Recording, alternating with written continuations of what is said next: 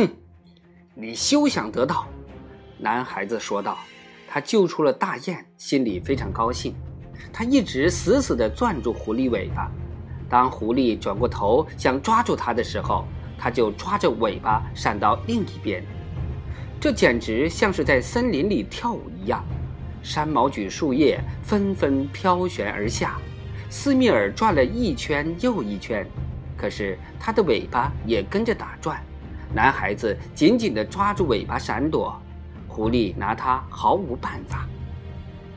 起初，男孩子为自己能这么顺利地对付过来而非常开心，他哈哈大笑，而且逗弄着狐狸。可是，斯密尔像所有善于捕猎的老猎手一般，非常有耐力。时间一长，男孩子禁不住害怕起来，担心这样下去，迟早要被狐狸捉住。就在这时候。他一眼瞅见了一株小山毛榉树，它细得像根长杆，笔直穿过树林里纠缠在一起的枝条，伸向天空。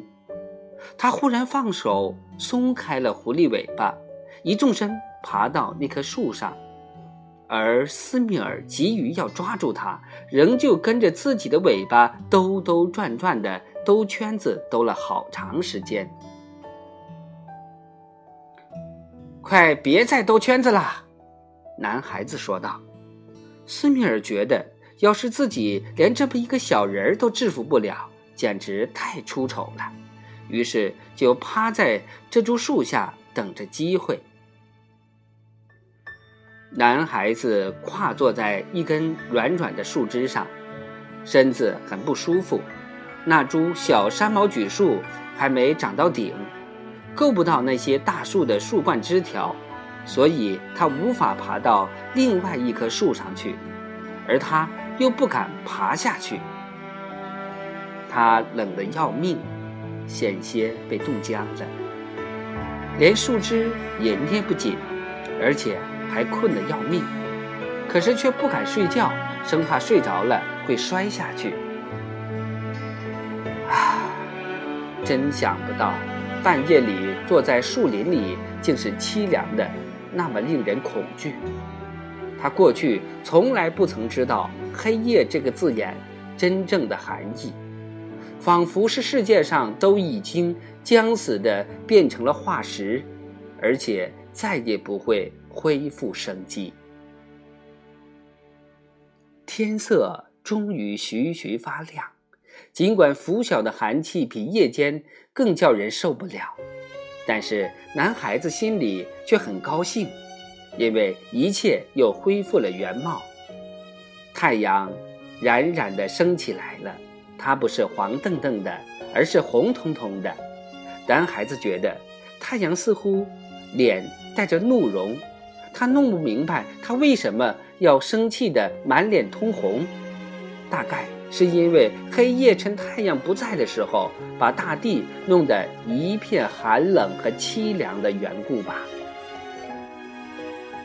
太阳射出了万丈光芒，想要查看黑夜究竟在大地上干下了哪些坏事。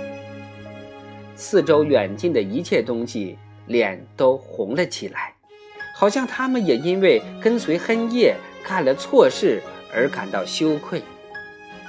天空的云彩像缎子一般光滑的山毛榉树，纵横交错交织在一起的树梢，地上的山毛榉叶子上面盖着的白霜，全部在火焰般的阳光照耀下染成了红色。太阳的光芒愈来越扩张，继续射向整个天空。不久之后，黑夜的恐怖就完全被赶走了，万物将死的像化石的景象已不复存在，大地又恢复了蓬勃的生机，飞禽走兽又开始忙碌起来。一只红颈的黑色啄木鸟在啄打树干，一只松鼠抱着一个坚果钻出窝来，蹲在树枝上咬着果壳。一只欧料鸟衔着草根朝这边飞过来，一只燕雀在枝头婉转啼叫。于是男孩子听懂了，太阳是在对所有这些小生灵说：“醒过来吧，从你们的窝里出来吧！现在我在这里，你们就不用再提心吊胆了。”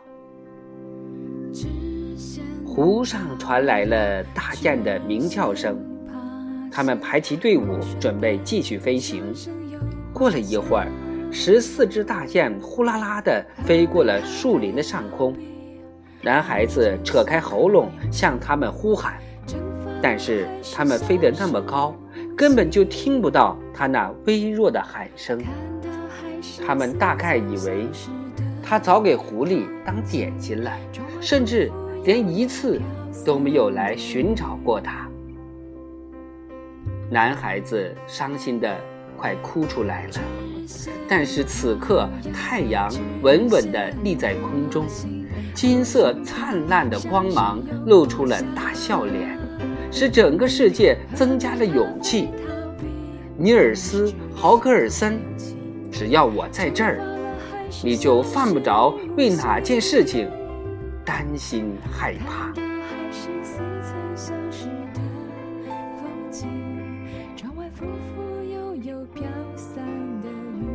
黑夜今天就播讲完了，明天我们接着播讲大雁的捉弄。